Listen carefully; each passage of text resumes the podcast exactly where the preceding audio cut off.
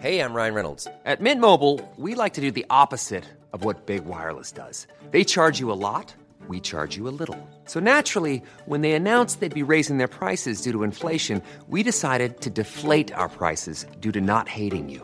That's right. We're cutting the price of Mint Unlimited from $30 a month to just $15 a month. Give it a try at mintmobile.com slash switch. $45 upfront for three months plus taxes and fees. Promo rate for new customers for limited time. Unlimited more than 40 gigabytes per month. Slows. Full terms at mintmobile.com. Heraldo Radio, la H se lee, se comparte, se ve y ahora también se escucha.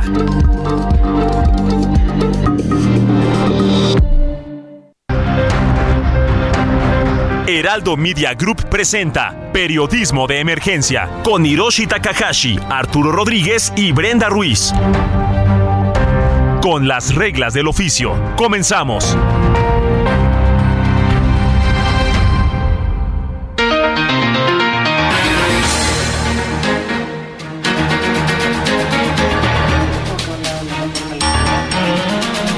Buenos días, 10 de la mañana con 4 minutos y nosotros ya estamos listos para iniciar este programa Periodismo de Emergencia. Yo soy Arturo Rodríguez y como en cada oportunidad es un privilegio, hoy sí con casa llena, saludar a Hiroshi Takahashi. Buenos días, Hiro. Arturo Rodríguez, muy buenos días. Brenda Ruiz, Mónica Reyes, qué gustazo estar con ustedes en este domingo 11 de diciembre del 2022. Prácticamente, como hemos estado platicando en las últimas semanas, acelerándose el cierre de año, ya estamos a unos días. ¿Ya? Sísmicos y guadalupanos días. Sísmicos Arturo, y Mónica y Hiroshi, ¿cómo están? Bien. Este, oye, pues la, la, alerta yo creo que sí este, fue un despertador para mucha gente que además Sí. ya están las fiestas y ya están los convivios en sábado, pues todo el mundo Bad Bunny, no sé Imagínate qué. que te despiertan en la cruda con la alerta sísmica. No, hombre, ¿Te explicas cállate. si con la cruda te, no, si, si con la borrachera te ofendí? Muchos rostros, muchos rostros este llorosos eh, en la calle hoy cuando salí yo en la en la alerta que estaba estaba terminando la revisión del futuro próximo que nos presenta Mónica Reyes cuando cuando sonó la alerta y bueno pues ya Te saliste. este, el, eh, sí fui el segundo lugar en pijama fea por cierto es que son días de Tuiteaste que, Sí. que había que tener pero, pijamas pero más fíjate, decentes. cada vez que sexy. suena la alerta digo debo de tener ropa de dormir más este más presentable Menos provocativa. Sí, Ay, una, caray. una pijama negra de seda y un, Ay, un gasné color salmón para que digan, oye, el Arturo sale como Arturo Mauricio Garcés. Garcés. Y una bata elegante, ándale. Una bata como de Mauricio seda. Garcés. Mónica Reyes y el futuro próximo. Claro que sí, comenzamos. Futuro próximo con las reglas del oficio. Una semana intensa nos espera para encaminarnos al cierre de año. Primero con la celebración religiosa más grande, la guadalupana, el lunes 12, día de cierre de bancos también, pero la agenda política no para y hay dos temas en los que se centrará por estos días. Por una parte está lo electoral en lo tocante a las reformas, pues se espera que el martes el Senado de la República vote el llamado Plan B del presidente López Obrador, mientras que la Cámara de Diputados emitirá la convocatoria para renovar cuatro puestos en el Consejo General del INE. En tanto, para las elecciones de 2023 inicia el periodo de definiciones. El partido Morena dará a conocer al candidato a gobernador de Coahuila y el miércoles inicia el registro de coaliciones en el Estado de México. Europe. El otro tema tiene que ver con la diplomacia mexicana. El lunes, el presidente López Obrador recibe a una comisión estadounidense en el marco del festejo por los 200 años de relaciones diplomáticas con el vecino del norte. Pero ante todo, las posturas del mandatario y el canciller Marcelo Ebrard concentran la atención por el caso de la vicepresidenta argentina Cristina Fernández, así como por los expresidentes peruanos Alejandro Toledo y Pedro Castillo, los tres en proceso penal. El titular de Gobernación, Adán Augusto López, comparecerá el martes ante diputados, mientras que el de Segalmex, Leonel Cota, comparecerá el jueves, y es que él podría resultar más polémico por el caso de corrupción que implica 9 mil millones, de los cuales ya se han denunciado 2 mil millones de desfalco. El periodo ordinario de sesiones en el Congreso concluye el jueves y con eso cierra la agenda legislativa de 2022, no sin antes celebrar la reunión de la sección instructora para revisar el caso de desafuero del dirigente nacional del PRI, Alejandro Moreno Cárdenas. En materia de derechos humanos hay varios temas en agenda. Se espera que el lunes se emita sentencia contra la exalcaldesa de Nochistlán, Oaxaca, por la desaparición de la activista Claudia Uruchurtu. Además, se cumplen 11 años del violento operativo que cobró la vida de dos estudiantes de Ayotzinapa. Y finalmente, el presidente de la Suprema Corte de Justicia de la Nación, Arturo Saldívar, rinde su último informe el jueves, mismo día en que el subsecretario de Seguridad, Ricardo Mejía Verdeja, presente su informe en la mañanera sobre Genaro García Luna.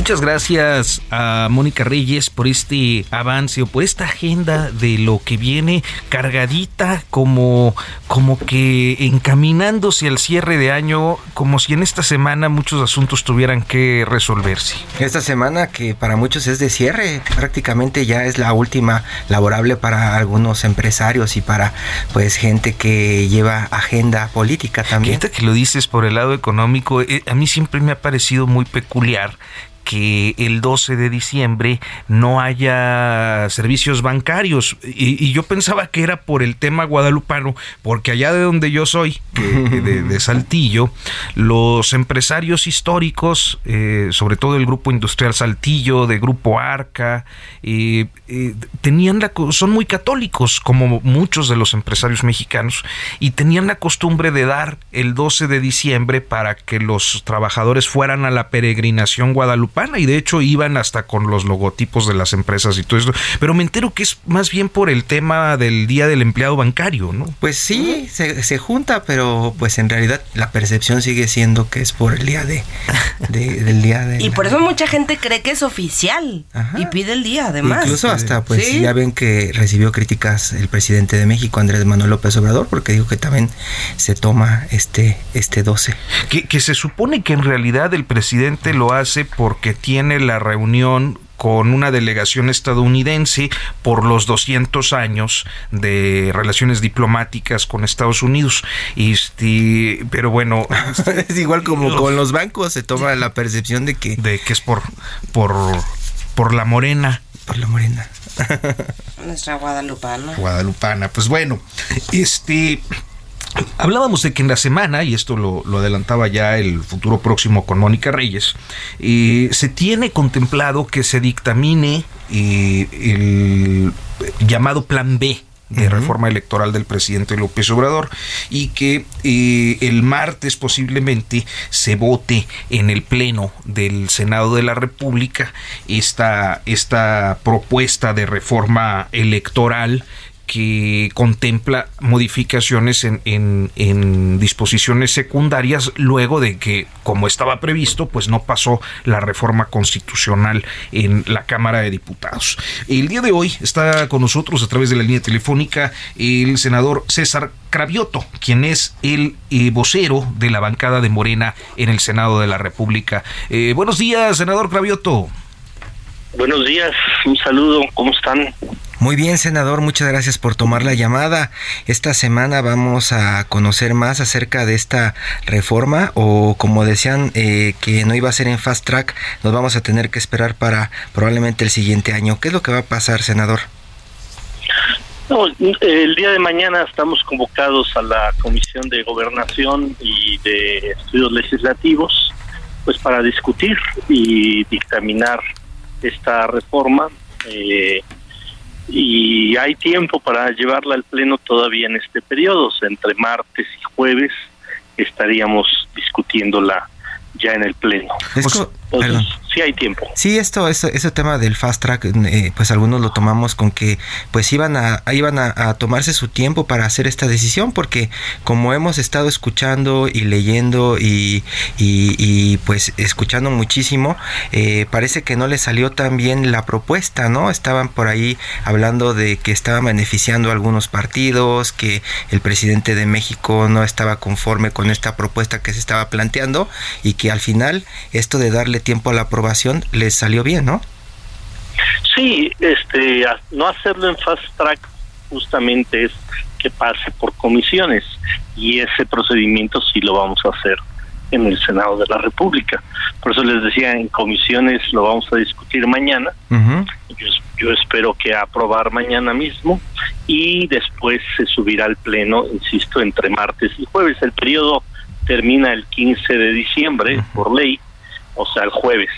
Entonces hay tiempo, hay tiempo suficiente. A ver, pero ¿cómo está, cómo está la distribución, digamos, de, de, eh, las bancadas en, en comisiones? O sea, ¿ustedes tienen mayoría con aliados? Eh, ¿Por eso la consideración de que pase o, o, cómo lo están? Sí, como son reformas secundarias, pues con el voto simple, con la mayoría simple pasa tanto en comisiones como en el pleno. Entonces tenemos mayoría en las comisiones porque somos entre entre nosotros y, y los aliados tenemos más del 50% de los senadores, entonces tenemos mayoría en las comisiones y tenemos mayoría en el pleno. Oye, senador, pero empezando por el mismo grupo parlamentario, ¿ya hay consenso? O sea, ¿sí tienen mayoría interna para empezar?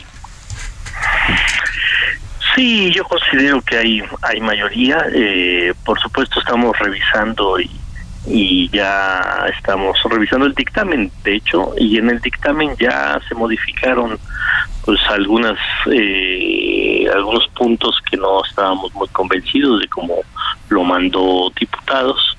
Eso sí, como va a haber cambios, no es de que ya aprobándola nosotros esta semana ya quedó la ley, no, al, tener cambios se va a regresar a la Cámara de Diputados para que ellos hagan el propio proceso. Entonces no es que en diciembre o por lo menos al 15 ya va a quedar en las dos cámaras, se regresa a diputados para que diputados la revisen, pero en senadores en este tema hay hay consenso de, eh, de empujar para que salgan estas reformas, insisto, modificando todo lo que no gustó de lo que nos mandó la Cámara de Diputados. Senador, después de este 15, que es probablemente la fecha cuando ustedes aprueben este, este paquete, esta, esta información, ¿cómo quedará eh, delimitado el trabajo del Instituto Nacional Electoral?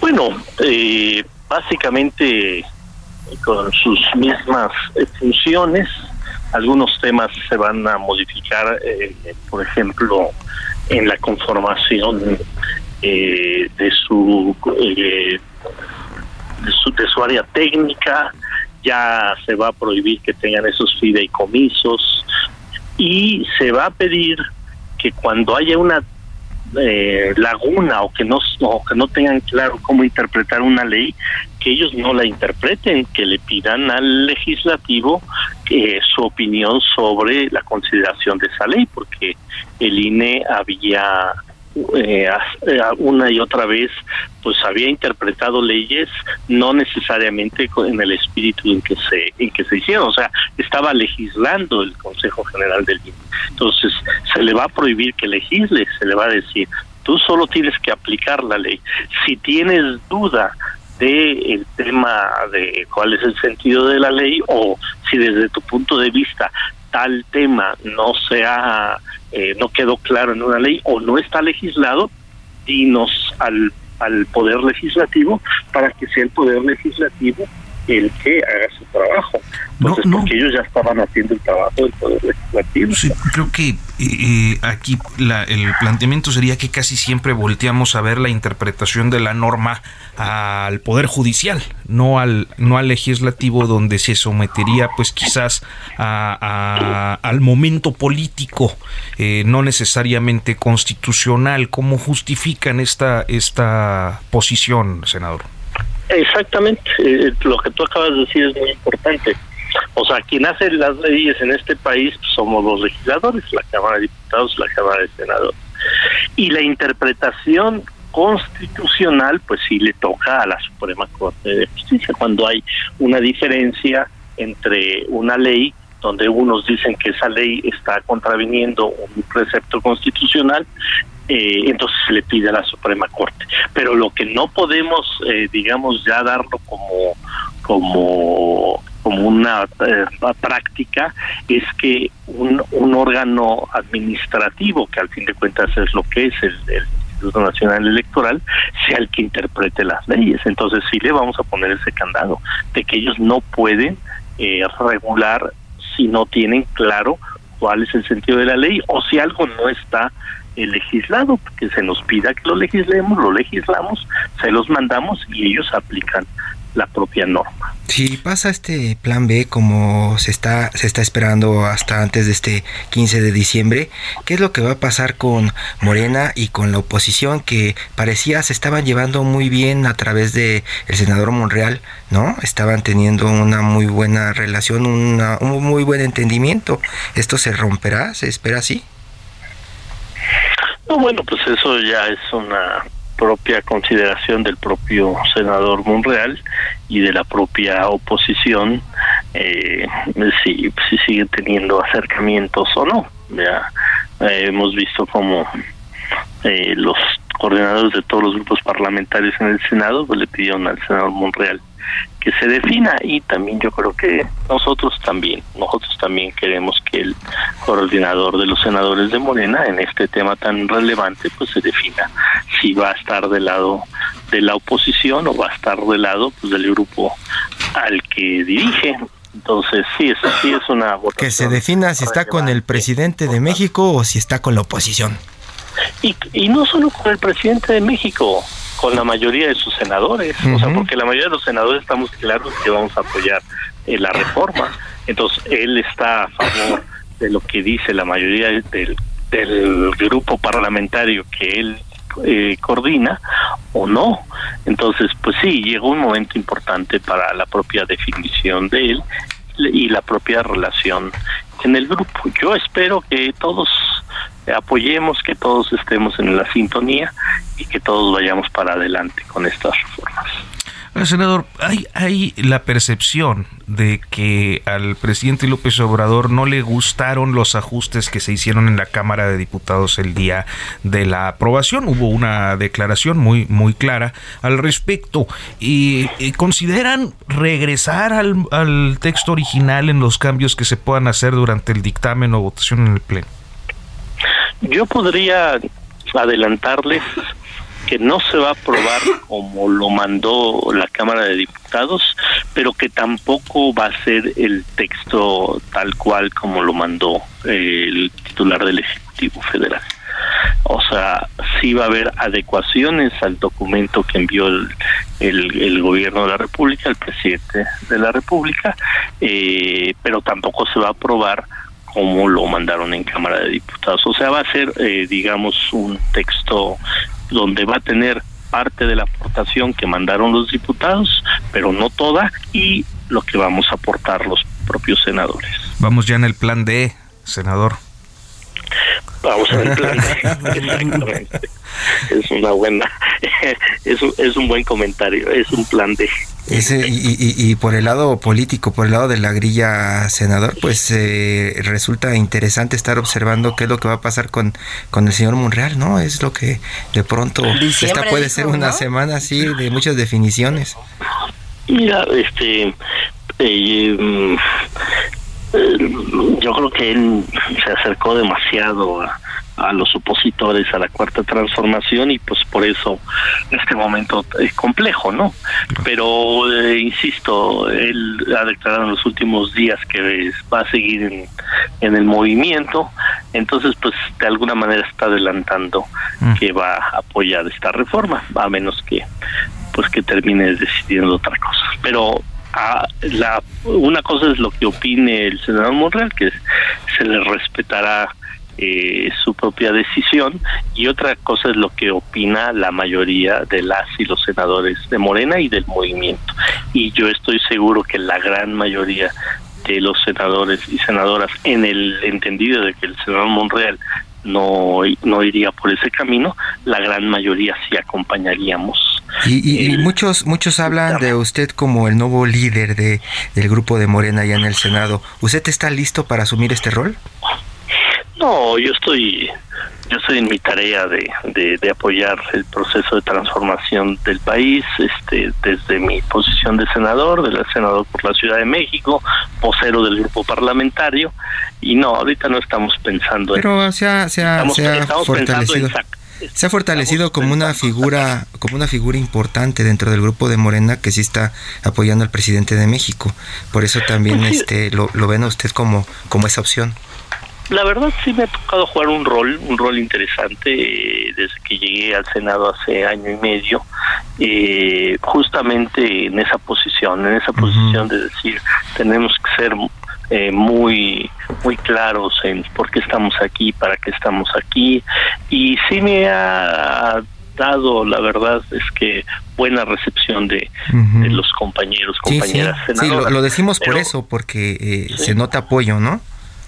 Sí, sí, sí, la verdad es que sí ha habido, hemos tenido buen, eh, rápidamente me sentí como en casa, rápidamente me, me, sentí con, con todos los compañeros y compañeras con una misma mística de trabajo.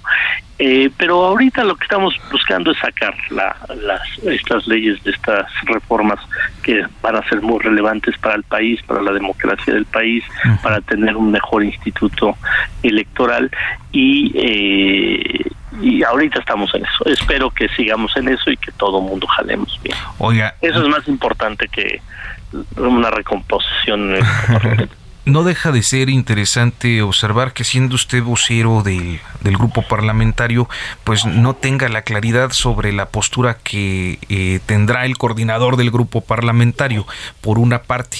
Por otra, eh, hablaba usted del acercamiento a la oposición y eh, esta es una peculiaridad también de estos tiempos, que no hay construcción de consensos, senador.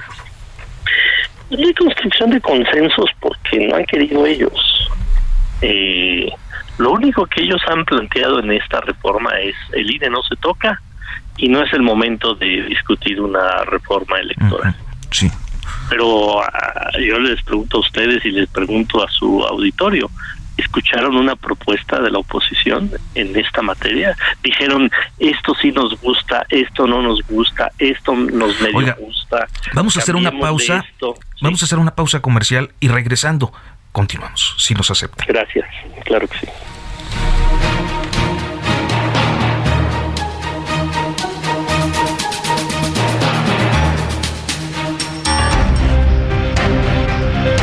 En un momento continuamos en Periodismo de Emergencia por el Heraldo Radio.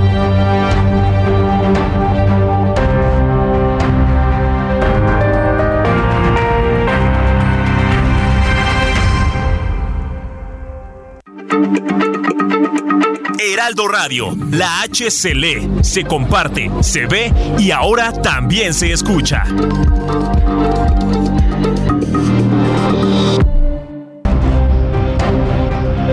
Regresamos a Periodismo de Emergencia con las reglas del oficio.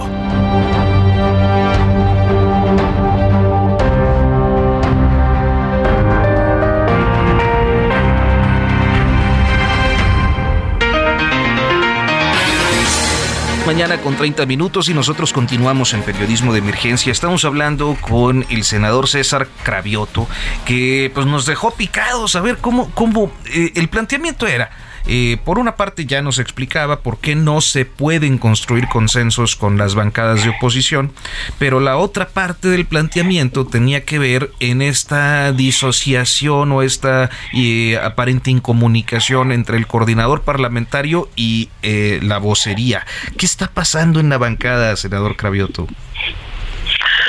No, yo soy el vocero del grupo parlamentario, no del, no del coordinador él, él pues declara, habla con la prensa, da sus puntos de vista pues de manera eh, directa.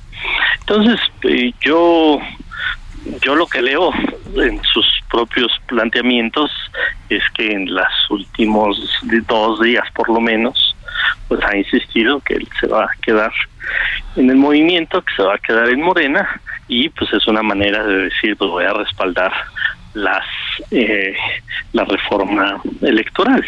Entonces, yo I'm Sandra, and I'm just the professional your small business was looking for. But you didn't hire me because you didn't use LinkedIn Jobs. LinkedIn has professionals you can't find anywhere else, including those who aren't actively looking for a new job but might be open to the perfect role, like me. In a given month, over 70% of LinkedIn users don't visit other leading job sites. So if you're not looking on LinkedIn, you'll miss out on great candidates like Sandra. Start hiring professionals like a professional. Post your free job on linkedin.com/people today. Yo por eso digo, ah, si me, si me preguntan qué crees que va a ocurrir, pues que sí va a apoyar.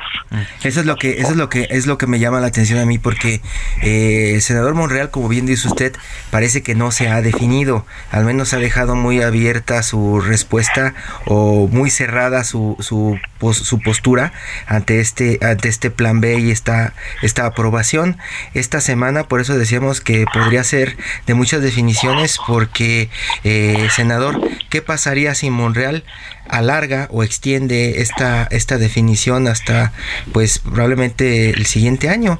¿Qué, ¿Cómo se tomaría? ¿Cuál sería el escenario? pues No es su facultad. O sea, al fin de cuentas, la facultad es primero de la mesa directiva, de las propias comisiones, que ya estamos citados, insisto, para el lunes, para mañana, y de la mesa directiva. Entonces, no, no es su facultad alargarlo, es su facultad en el sentido de su voto, es su facultad el sentido de influir en algunos compañeros, compañeras sobre el voto, pero no es su facultad este alargar la discusión y la y la votación de esta si el voto si el voto de pronto él junta los votos de la oposición votos de Morena eh, y frena esta aprobación del plan B pues ya sería una definición clara cierto pues ya sería su responsabilidad la responsabilidad de cada quien cómo vamos a votar. Y bueno sin, sin llegar a especulaciones pues sí es una es una ley es un tema fundamental que que sí va a definir eh, muchas cosas en el grupo parlamentario. Pero yo insisto sigo creyendo que se va a votar en, en unidad a favor de las reformas. Yo insistiría, ¿cómo está el grupo parlamentario? Porque nos dice la postura del senador pareciera ser por lo que ha declarado en estos días. O sea, ustedes no tienen comunicación. ¿Cómo está la cosa en la bancada, senador? Bueno, acuérdense que llegó la minuta el, el jueves en la madrugada, prácticamente el viernes. Entonces, pues lo que se ha es eh, lo que se ha dicho y lo que hemos dicho es bueno primero vamos a revisarla ver qué en qué términos puede aprobarse y es en lo que estamos. Y él mismo lo ha comentado ha dicho bueno pues yo veo que es una reforma que va a fondo que, que es importante para el país y que pero que hay cosas que pues no pueden pasar porque son anticonstitucionales o no va con la propia eh, eh, línea, el, propio pensamiento del, del movimiento de transformación del país. Entonces, eh, no hemos platicado porque no nos hemos visto, nos vamos a ver mañana y mañana pues ya tendremos más claro la posición de todos. Pero yo sí hemos estado hablando con muchos compañeros y compañeras y por eso me, por eso puedo decir con toda certeza que vamos a respaldar este este dictamen y que no va a ser igual que como llegó en la Cámara de Diputados y que no va a ser igual como lo mandó el titular del Ejecutivo. Senador, ¿todavía no ven a Ricardo Monreal como traidor entonces? No, no, no, no.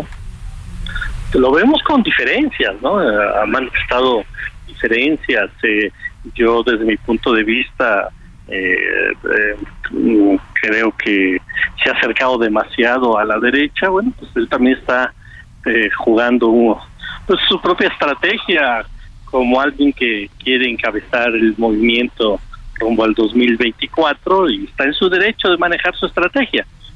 En la parte legislativa es muy importante pues que quien está eh, coordinándonos pues no tenga posturas eh, contrarias pues al grupo parlamentario, porque ese, ese tipo de, eh, de diferencias o ese tipo de contradicciones, pues sí se vuelven insalvables, sobre todo en temas tan relevantes como la eh, las leyes electorales.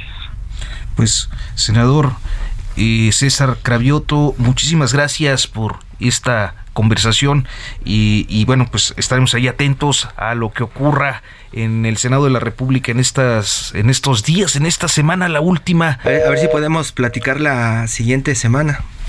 Bueno, eh, continuamos rápidamente, Hiroshi, pues ya termina el, el, presidente de la Suprema Corte, Brenda. Don Arturo Saldívar se va. El mayor fan de Taylor Swift ya se nos va.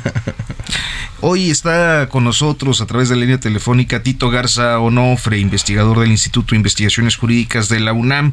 Pues ya viene el proceso de relevo en la presidencia de, la Suprema Corte. Ahí están de aspirantes Norma Piña, Alfredo Gutiérrez, Yasmín Esquivel, Javier Laines y Alberto Pérez Dayán.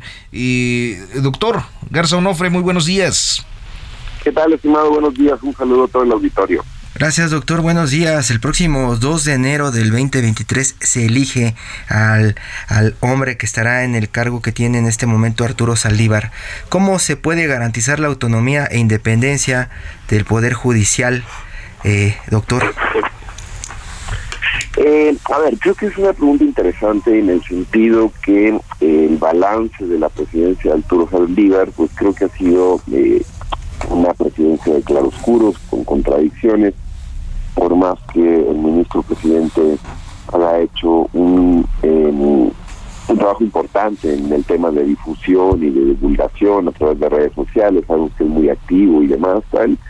Lo cierto es que muchas sentencias durante su mandato em, se cuestionaron por esa cercanía al poder político. El mismo presidente López Obrador estima a Arturo Saldívar, esto nadie lo, lo esconde, e incluso le intentó ampliar el mandato, ¿no? Le intentó ampliar el mandato para que terminara al mismo tiempo que termina la presidencia de la República en 2024, pero al final esto se echó para atrás y la misma Corte tuvo que echarlo para abajo en ocasión de, de la, vamos, de toda la presión ejercida por parte de la sociedad civil, la academia y también por eh, los votos de la oposición, ¿no?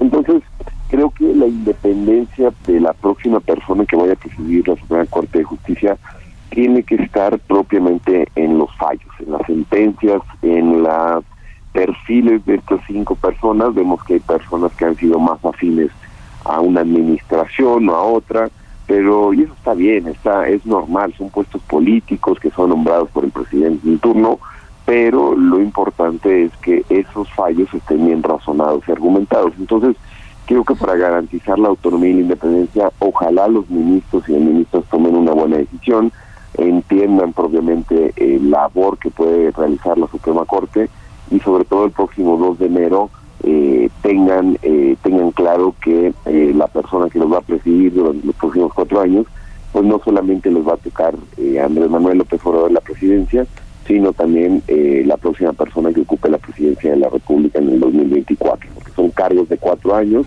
y sería de 2023 a 2027 Tito, ¿cómo ves el, en las posibilidades de que por primera vez la presidencia quede en manos de una mujer? Mira, eh, saludo, buenos días. Eh, buenos días. No, no en absoluto eh, es algo, es una consigna y es un secreto a voces en, distintos espacios. En más de 100 años la Suprema Corte no ha sido presidida por una mujer.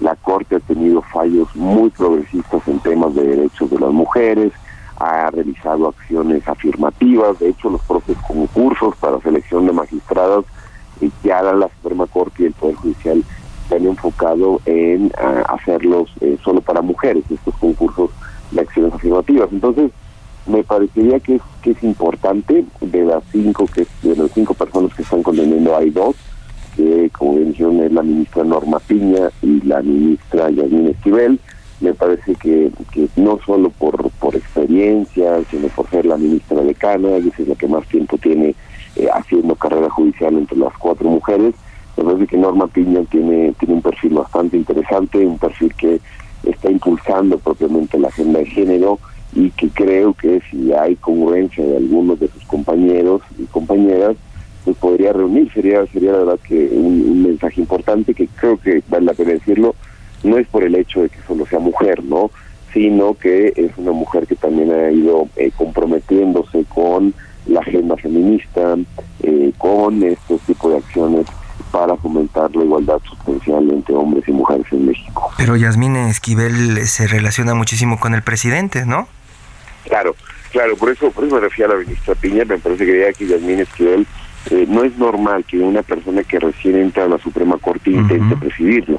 Hay que recordar, estimados, que los cargos en la Suprema Corte son por 15 años y por lo general cuando alguien intenta ser presidente, pues lo hace ya más centrado la mitad del mandato, ¿no? Aquí Yasmín Esquivel, nomás para que veamos, Yasmín Esquivel, a diferencia de los otros tres nombramientos que ha tenido López Obrador en persona, en ministros como Juan Luis eh, González Alcántara, Margarita Rosajado, Loreta Ortiz, pues no lo están intentando porque es probable que lo puedan hacer en las en próximas dos ocasiones, ¿no? Aquí Yasmín lo intente desde el minuto uno claramente porque está apostando a que su cercanía con el poder político, y a no, no, no tenemos ningún problema en decirlo, las sentencias hablan por ella, pero todas las sentencias que han interesado al presidente López Obrador parecería que recogen tales exigencias y las plasman sus fallos. Entonces, creo que Yasmín Esquivel lo intenta por el hecho que tiene el respaldo propiamente de gente eh, fuera de la Suprema Corte, de sus vecinos en Pino Suárez, pero lo cierto, y con esto creo que vale la pena recordarle la auditorio, es cómo se elige al próximo presidente o presidenta, y esto es solamente entre los propios ministros y ministras. Es decir, los electores son los 11 jueces constitucionales que están en la Suprema Corte. No, no, no, hay, no, hay, no hay riesgo entonces de que el poder, poder Ejecutivo se entrometa en este proceso. Mira, eh, el presidente López Obrador ya declaró que no se iba a meter, eh, dijo que había muy buenos perfiles, sabemos que siempre se mete, sabemos que siempre hay y demás. Yo creo que los ministros y ministras deben tener claro que, eh, que al final la decisión dependerá de ellos y que creo que eh, en este momento de la administración, a dos años de que termine, creo que la independencia eh, la pueden hacer valer si toman una buena decisión, eh, alejados de presiones externas o de cualquier comentario que, se esté diciendo al respecto. Doctor Garzón Ufri, hay una, una discusión que me parece, ahorita estamos como en la realpolitik, ¿no? Esta idea de que, bueno, pues Yasmín es cercana al Ejecutivo. Muy cercana. Este, pero creo que la discusión que luego se, se da o se daba en estos relevos siempre era, e, inclusive en otros países, ¿no? La, la discusión así es también en los Estados Unidos sobre el perfil de, de quienes están actualmente en la Suprema Corte, eh, es decir, si son, si hay una mayoría pues más eh, conservadora, más eh, cuadrada en sus criterios, o se trata de una más derecho humanista, más liberal. ¿Cómo, ¿Cómo está el reparto ahorita en el, en, en el Pleno? Mira, es, una pregunta muy interesante en el sentido que eh, lo cierto es que por propiamente el trabajo que tiene la Suprema Corte, por cómo se ha eh, ido posicionando en la agenda pública y cada vez vemos que tiene un rol más activo en la garantía de derechos, en casos mediáticos y demás, lo cierto es que poder eh, realizar un diagnóstico en torno a una ideología liberal o conservadora resulta bastante complicado y también por, por, por porque los ministros van cambiando conforme al tiempo. No hay que no hay que olvidar eh, Arturo Saldívar que en estos momentos es un, personaje cercano al obradorismo y que ha tenido fallos de avanzada de derechos humanos muy progresistas fue nombrado por el presidente Felipe Calderón del PAN eh, ya hace ya hace algunos años y ha ido teniendo una evolución en ese sentido no entonces parecería que hay veces que los ministros se comportan bastante garantistas bastante tal pero eh, los perfiles últimamente parecería que, están bastante difusos y antes que responder a una ideología de conservador o liberal, como antes creo que lo podíamos hacer en ministros como eh, eh, Ortiz o Aguirre Anguiano, pues lo cierto es que al día de hoy hay ministros que se dicen muy progresistas y no puede haber derechos humanos, pero de repente rompen con esa línea y votan a favor de la ley de la industria eléctrica que afecta propiamente toda la ecología, ¿no? o ministros que son claramente más conservadores y demás, y eventualmente tiran un fallo a favor de los derechos sexuales y reproductivos. Entonces parecería que lo que tenemos que hacer aquí es darle seguimiento puntual a los votos de los ministros y de ministras, y en ese sentido creo que hay temas que se han ido superando. El tema del aborto ya existe prácticamente una mayoría y hay unanimidad en la Suprema Corte por eh, avanzar en estos temas, los matrimonios igualitarios, entonces creo que van más hacia temas más técnicos, hasta cómo argumentan hacia cómo se lleva a cabo este tipo de, decisiones. Lo cierto es que quien llegue a la presidencia, pues en definitiva estamos esperando que sea un personaje que pueda tender puentes con el Ejecutivo. No hablamos de independencia como aislamiento, no hablamos de autonomía, como que tiene que ser oposición.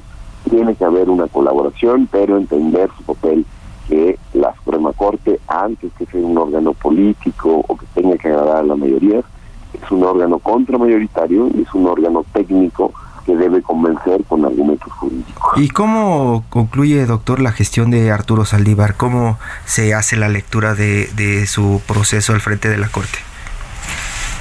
Eh, mira, creo que eh, es, es, una presidencia de claroscuros, es una presidencia que si bien sí ha logrado cosas importantes en materia de género, en materia de acceso a la justicia, ha, renovado la defensoría pública, eh, creo que también hay una faceta discursiva que no necesariamente se eh, refleja en la realidad. ¿A qué me refiero? Arturo Sandívar no se cansa de decir que hace un nuevo poder judicial, que transformó el poder judicial, que la reforma, que incluso tenemos una justicia en México, y lo cierto es que es más complicado que eso. Arturo Saldívar no es la justicia en este país y la justicia no va a cambiar en cuatro años. Que ha avanzado, no se puede negar, pero lo cierto es que habría que bajar un poco los ánimos eh, triunfalistas y este dicho, para resumirlo pronto, de poco, de mucho ruido y pocas nueces. El protagonismo, ¿no? El protagonismo, que también. Exacto. El ministro presidente de la Suprema Corte no es la Suprema Corte. Y creo que eso Arturo Saldívar se ha empeñado en, en hacerlo. Él, a través de su modelo de comunicación política, le encanta verse a sí mismo, le encanta hablar de él, le encanta decir que va a la cárcel, que él eh, hizo un documental a favor de las mujeres, todo bien con eso. Pero el problema de la justicia en México es que sigue habiendo corrupciones, que siguen habiendo muchísimos casos de violencia, siguen habiendo aflicciones que no tienen sentido.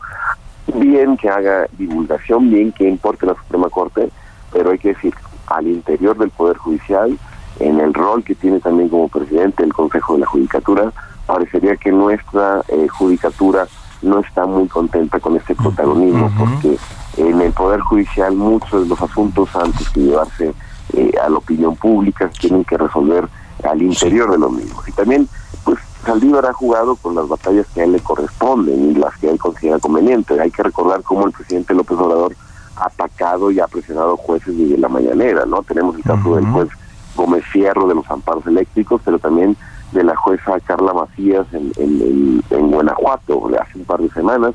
Y en ese sentido Arturo Saldívar se queda callado, no hace pronunciamientos.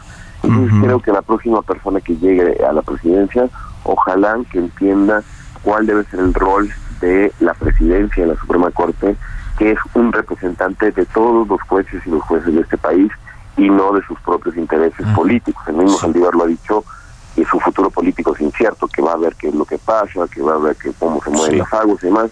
Y creo que ese no debería ser el rol de una de una de una presidencia de una institución que debe ser el árbitro, ¿no? Pues es la analogía que me gusta. A nadie nos gusta un árbitro protagonista, un árbitro que llame la atención, que saque tarjetas y nada.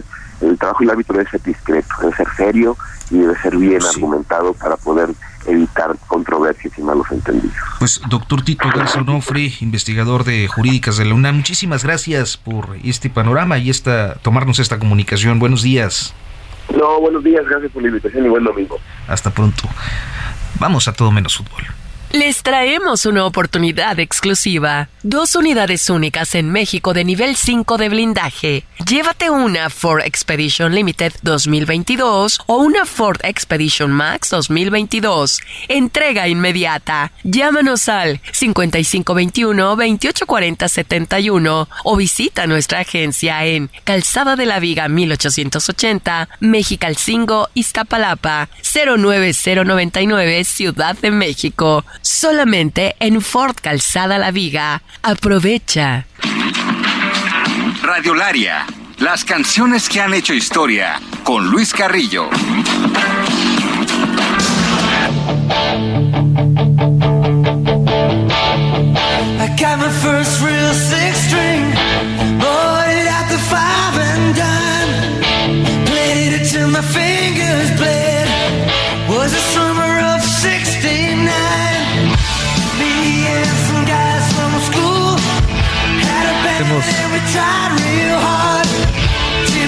Ponemos a escuchar música y ya como que hasta se nos fue la onda de, de- de platicar algo. Sí, Sí. de, Somero 69, Radiolaria de Luis Carrillo. Luis, buenos días. Hiroshi, Brenda, Arturo, buenos días. Nos relajamos, nos relajamos con Brian Adams. Con Brian Adams. La pregunta ¿Qué es? ¿qué les remite el título de Summer of 69? Rápido, Pues a mí la playa. pensarla. A mí la Playa. playa. No, pues a mí no. No, pues a mí no. Bueno, pues nada más comentarles, Summer of 69 es esa clásica historia musical en la cual los dos autores, porque hay dos, Brian Adams y Jim Balance, son como evangelistas, cada quien su versión de lo que fue esa canción. Y lo digo porque para Brian Adams siempre ha sido una referencia sexual. El Mientras que 69. para Jim Balance, exactamente, mientras que para Jim Balance es un tema de nostalgia del año de Woodstock, del famoso año, del último año de los Beatles. Y es algo muy interesante porque finalmente pues es una es una traducción prácticamente de los dos que estuvieron encerrados en un mismo estudio, un caso muy curioso y que ha dividido incluso pues la, la opinión de los fans de Brian Adams, uno de los grandes, grandes clásicos de ese artista canadiense, ¿no? Uno de los grandes clásicos y como dices a mí lo que a lo que me remite es a un bar en la playa. Y de hecho eso es muy parecido a la versión de Jim Balance, el, el coautor que dice completamente es un tema de nostalgia, de amor, de los años perdidos, de los años de juventud, mientras que Brian Adams dice en algunas entrevistas, si eso fuera, hubiera puesto 1969 en el título y no lo hubiera abreviado de esta manera. Una cosa muy curiosa porque finalmente pues son dos coautores que, insisto, en, el, en, el, en enero de 1984, en el mismo estudio, en el mismo sótano donde compusieron la canción, un tremendo clásico, pues estaban completamente encontrados en una traducción de algo que ellos mismos estaban, entre comillas, pariendo, ¿no? ¿Y qué pasó con Brian Adams, Luis? Brian Adams está en plena gira mundial, es muy probable que venga a México y prácticamente también una curiosidad es que en estas giras todavía permanece Summer of 69 como la canción que más ha interpretado en vivo en toda su carrera, una carrera larguísima, ¿no? No, no es la misma, no es lo mismo también la de la de Robin Hood, creo que tenía esa película el soundtrack, ¿no? Exactamente, Everything I Do, que Everything I Do. Summer of 69 sí llegó al número uno, probablemente el hit más, más grande en la carrera de Brian Adams sin querer, porque pues fue a un pedido que le hizo la producción de Robin Hood hacer esa, esa balada inmortal de 1991. Esta es de unos años antes, esta es del 84, pero son dos clásicos monumentales de este artista que es un multiventas total de Canadá. Ya no, no sigas, Hiroshi, porque Brenda Ruiz te va a decir nerd. ñoño, como. A mí ya no me dice porque dice. Yo no dije nada. Alma, alma reggaetonera. Que sí tienes. Tratamos de romper la inercia de Bad Bunny este fin de semana. Buenísimo, no, sí, gracias. Pues si viene, que nada más que no los venda los boletos Ticketmaster, ¿no? Si viene Brian Adams. Sí. Pues Aguas eh, Luis Carrillo, como siempre, un gusto saludarte y escucharte. Buenos días. Saludo prenavideño, abrazo. Abrazo y abrazo a usted. Nos escuchamos el sábado.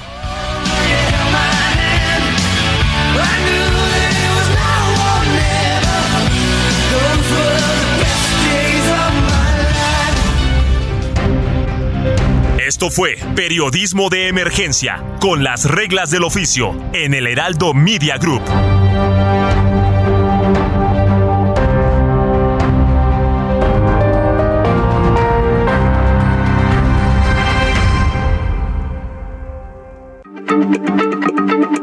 Heraldo Radio, la H se lee, se comparte, se ve y ahora también se escucha.